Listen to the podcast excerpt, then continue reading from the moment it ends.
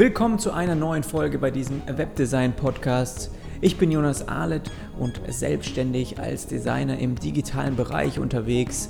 Ich arbeite von Hamburg aus und bei mir hier im Podcast geht es aber nicht nur um Designthemen, sondern hin und wieder spreche ich auch über ja, Freelancing, über gute Zusammenarbeit, über Kunden und auch heute geht es um ein Thema, das sich so in dem Bereich befindet. Und zwar ist es die Zielgruppe. Um als Designer, also wenn du als Designer wirklich großartige Erlebnisse gestalten möchtest, ist es unbedingt notwendig, deine eigenen Vorlieben zu ignorieren. Du musst verstehen, dass du bei jedem Auftrag nicht für dich und auch nicht für dein Portfolio gestaltest. Du gestaltest auch nicht für den Kunden und seine Vorlieben. Und das ist etwas, was auch viele womöglich denken. Wenn du als Designer wirklich die beste Lösung gestalten möchtest, dann musst du auf die Zielgruppe des Kunden hören und diese auch mit deinen Designentscheidungen bedienen. Und warum das so wichtig ist, wie das überhaupt geht und bei welchem großen Projekt das bei mir schon Schwierigkeiten gebracht hat, erzähle ich dir heute in dieser Folge. Bis gleich.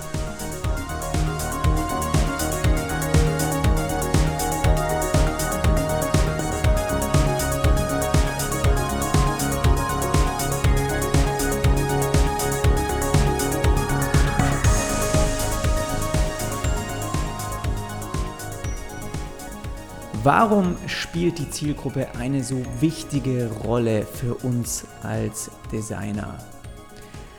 Meistens ist es ja so, dass der Kunde zu dir kommt, weil du ihm helfen sollst, ein bestimmtes Problem zu lösen.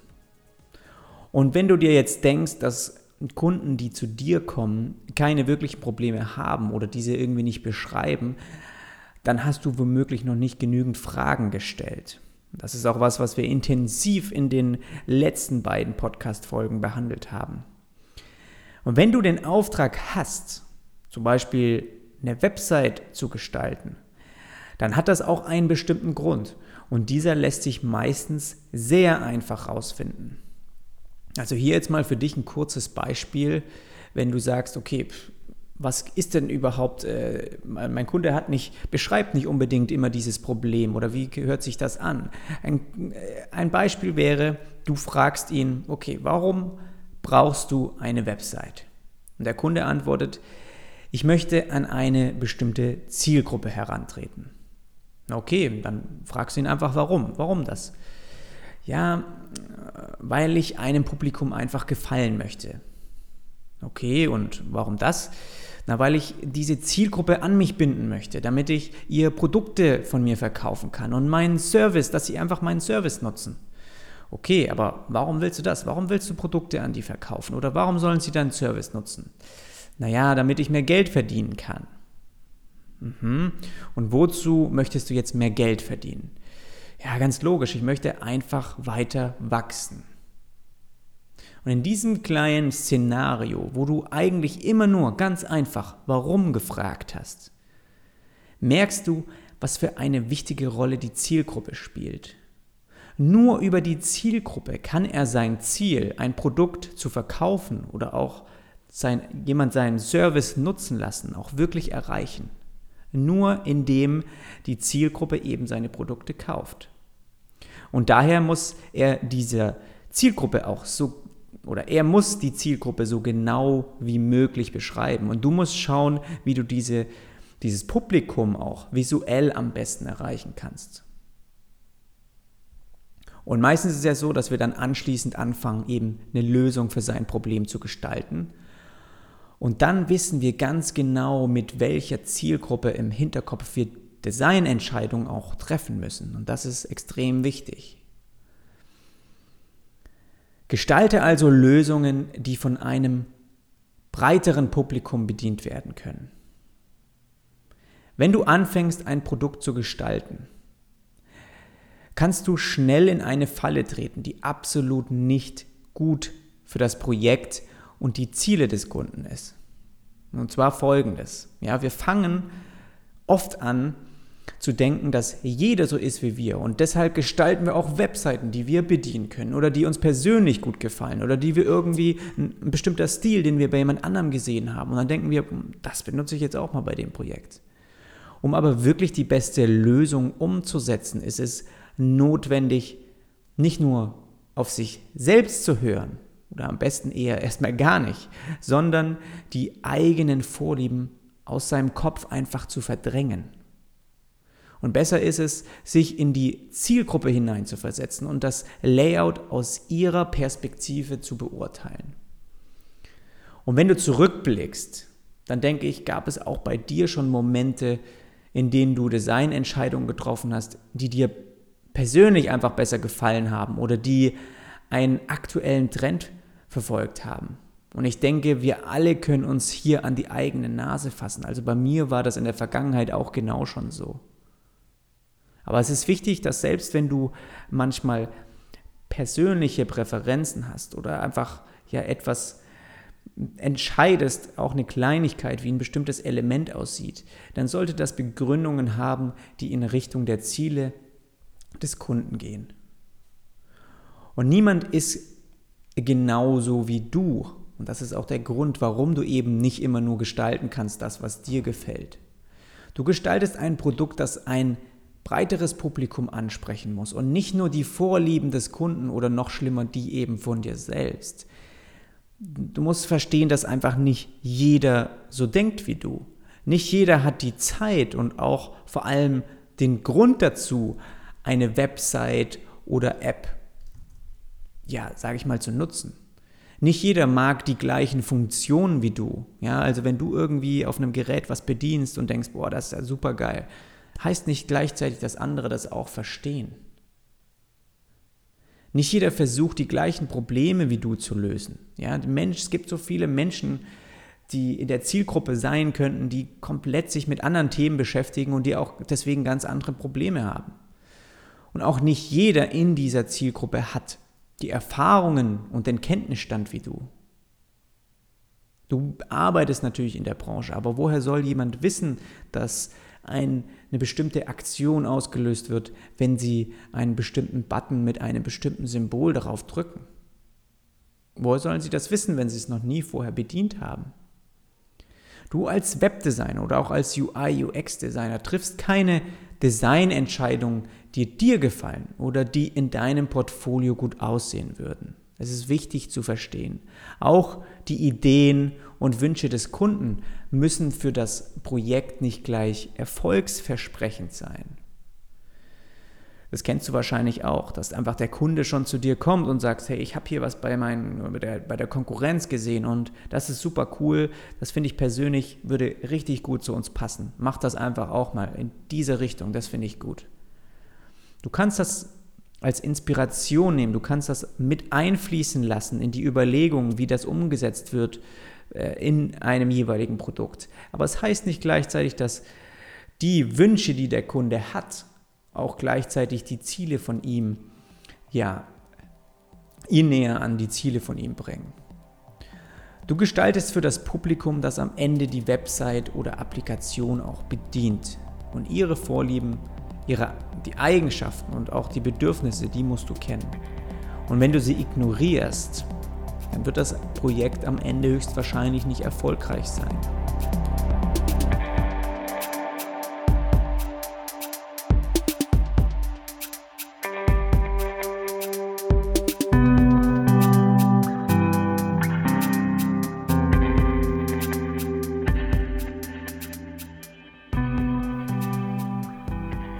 Jetzt habe ich einen, ein Beispiel aus meinen eigenen Erfahrungen, der mich auch so ein bisschen dazu getrieben hat, eben diesen Podcast aufzunehmen, wo ich dir mal äh, ja, was erzählen wollte von einem Kundenprojekt, das ich, ähm, bei dem ich mitgearbeitet habe.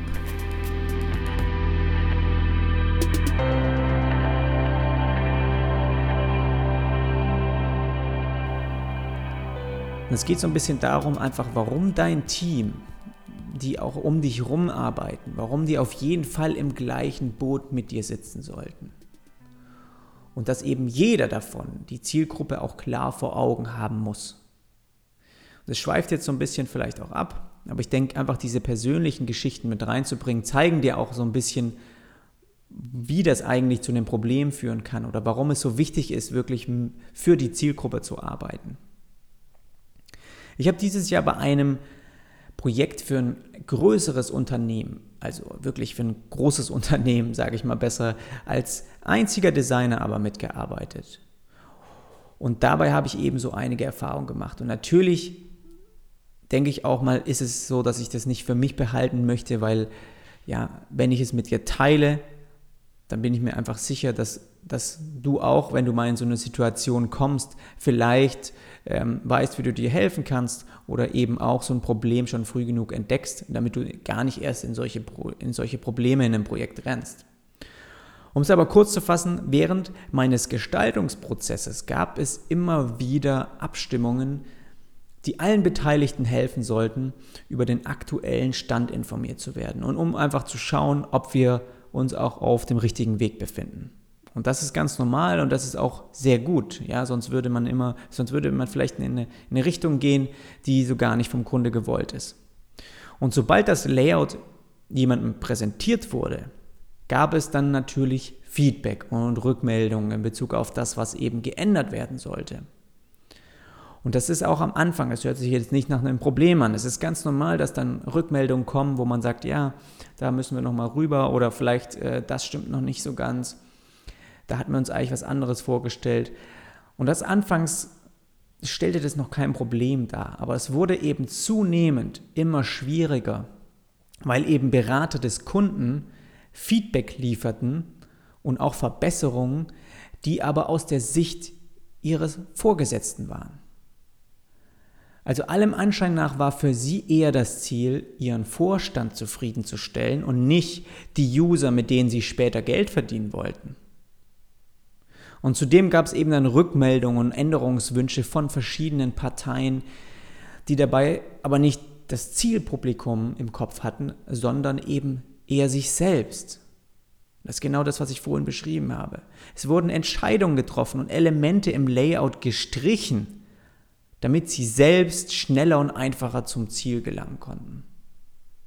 Und das waren wirklich Elemente, die für die Zielgruppe wichtig gewesen wären, um das Ganze überhaupt zu verstehen. Wäre das aber von Anfang an klarer kommuniziert worden, hätte ich das Layout womöglich komplett anders aufgebaut. Also wären sie zu mir hingekommen und hätten gesagt, hey, hör zu, es geht hier darum, erstmal ähm, unseren Vorstand zu pitchen. Im gesamten Gestaltungsprozess hatte ich aber nur die Zielgruppe vor Augen. Und zwar die User, die die, die Web-App später auch bedienen sollten. Und auch die Programmierer setzten die Layouts so um, wie es für sie eben am einfachsten und vor allem am schnellsten möglich war, weil eben auch ein Zeitdruck eben dahinter stand. Und wir hatten einen straffen Zeitplan, klar, aber natürlich war es auch so, dass, sage ich mal, die Programmierer ähm, nur Anweisungen befolgten, die eben vom Kunden kamen. Aber ist das wirklich der richtige Weg, wenn es darum geht, das beste Ergebnis abzuliefern?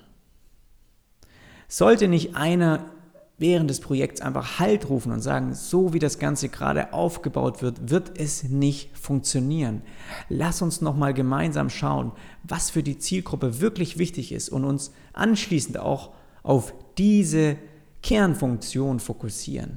Also lass lieber ein paar Bereiche umsetzen. Vielleicht wirklich einen streichen, den, den wir eigentlich vorhatten, aber dafür die anderen Bereiche wirklich 1a auf die Zielgruppe optimieren, so damit wir es auch für sie eben bedienfähig machen können. Wie soll man also mit so einem Problem umgehen? Was ist, wenn du eben in so ein Projekt reinrennst oder merkst, in dem Projekt entwickelt sich das so? Es ist für mich so, dass diese Art von Feedback für das Projekt und die Ziele des Kunden absolut nicht sinnvoll sind.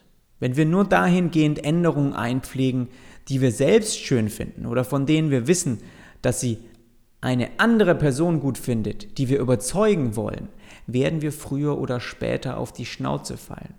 Und ich bin mir sicher, dass auch Sie mit Ihrem Projekt Schwierigkeiten haben werden. Es ist noch lange nicht fertig, aber mein hm, sozusagen mein Bereich ist ähm, ja komplett und ich bin gespannt, wie es bei denen weitergeht. Aber Wenn Sie so weiterarbeiten, denke ich, dass Sie da in Schwierigkeiten geraten, weil Sie die wirklichen fundamentalen Grundlagen, bei denen es auch darum geht, wenn man Design Thinking einsetzt und wenn man für die Zielgruppe wirklich mit der Zielgruppe im Hinterkopf arbeitet, weil Sie das nicht ernst genug nehmen. Und letztendlich werden Sie dann versuchen, das auf den Markt zu bringen und merken, dass vielleicht zu wenig es nur nutzen. Aber was kann ich als Designer dagegen tun? Für diesen Job wurde ich als Freelancer gebucht. Und als Freelancer zu arbeiten heißt auch mal Änderungen einzupflegen, von denen man absolut weiß, dass es die falschen Entscheidungen für das Projekt ist. Und trotzdem macht man es. Trotzdem tut man einfach Änderungen einpflegen. Und trotzdem führen wir eben diese Aufgaben aus, von denen wir wissen, dass sie uns weiter von einem bestimmten Ziel entfernen. Ich meine, ich habe es gesehen, ich habe es innerlich gespürt, ich habe es vielleicht mit ein, zwei Leuten bequatscht, aber ich war nicht, ich war nicht in der Position, eben derjenige zu sein, der Halt ruft. Natürlich könnte man sagen, und das sagen auch andere, hey, die bezahlen dich doch so gut, lass doch einfach, lass, lass sie doch einfach, mach einfach das, was sie sagen. Und für manche Designer trifft das vielleicht auch zu. Manche arbeiten vielleicht auf dem Weg. Aber ich möchte nicht derjenige sein, der jeden Tag einfach nur Aufgaben ausführt. Meine Arbeit als Designer ist dazu da, die Dinge zu hinterfragen, um die Lösung zu liefern, die die beste für die Ziele und Probleme des Kunden sind. Und dazu muss ich Fragen stellen und das Warum hinter allem herausfinden. Und anschließend muss ich Designentscheidungen treffen, die das Warum auch bedienen. Und nur so kann der Kunde schnell zu seinem gewünschten Erfolg gelangen. Und ich habe eben bei dem Projekt gemerkt, dass das in dem Team gefehlt hat. Okay, aber was kannst du jetzt wirklich dagegen tun? Zuallererst mach dir klar, dass das alles deine Schuld ist. Du musst die Verantwortung für alles übernehmen.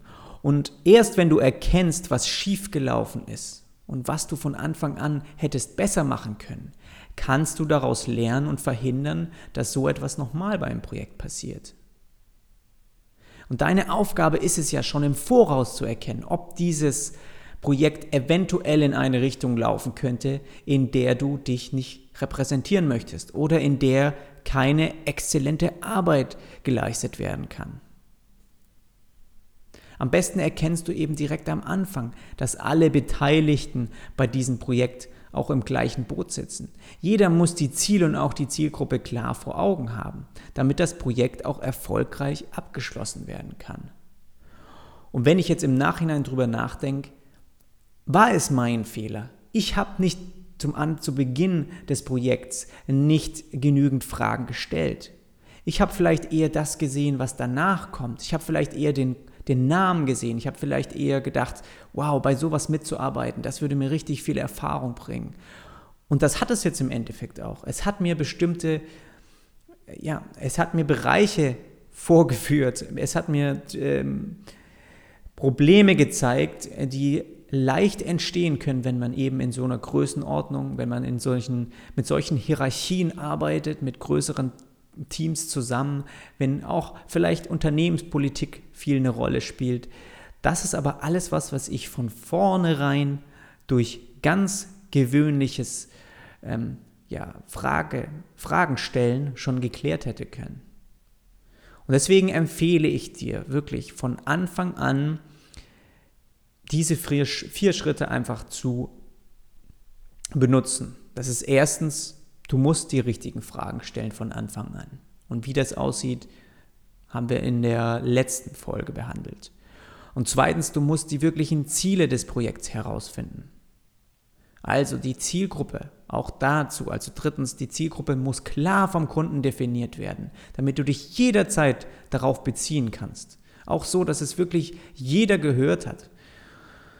Und viertens, du musst dein Design so präsentieren, dass sich deine Herangehensweise und deine Begründung auch wirklich auf die vorher definierten Ziele des Kunden beziehen. Und das ist auch etwas, was ich schon in einer Podcast-Folge behandelt habe. Und ich empfehle dir einfach diese Folgen dir nochmal anzuhören, um auch so ein bisschen zu verstehen, warum es so wichtig ist, durch wirklich simple Fragen schon im Voraus ein Nein- oder Ja-Entscheidung einfach treffen zu können. Ob du überhaupt, egal wie groß der Name ist oder egal wie viel Geld dahinter steckt, ob das überhaupt was für dich ist oder ob es letztendlich zu mehr Frust führt, ähm, wenn du dann in so ein Projekt reingerätst und womöglich Entscheidungen treffen musst, bei denen du gar nicht 100% dahinter stehst. Ich bin mit der Story jetzt wahrscheinlich nochmal so ein bisschen abgedriftet, aber ich glaube, es ist wichtig, einfach von diesen Erfahrungen dir zu erzählen und ich hoffe, ja, du verstehst auch, was ich so ein bisschen meine damit.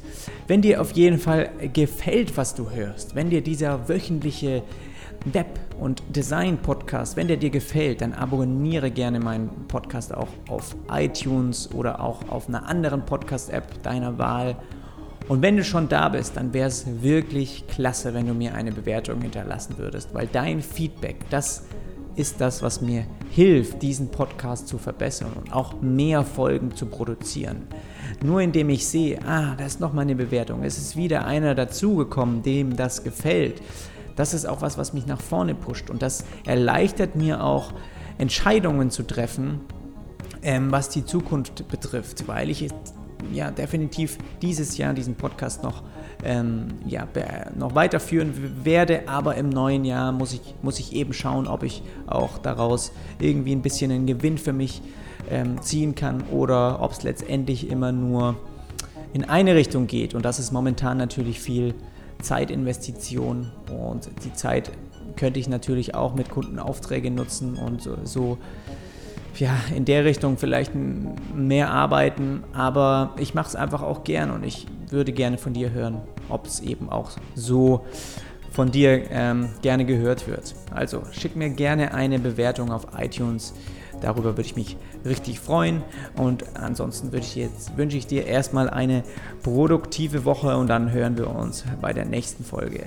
Bis dann.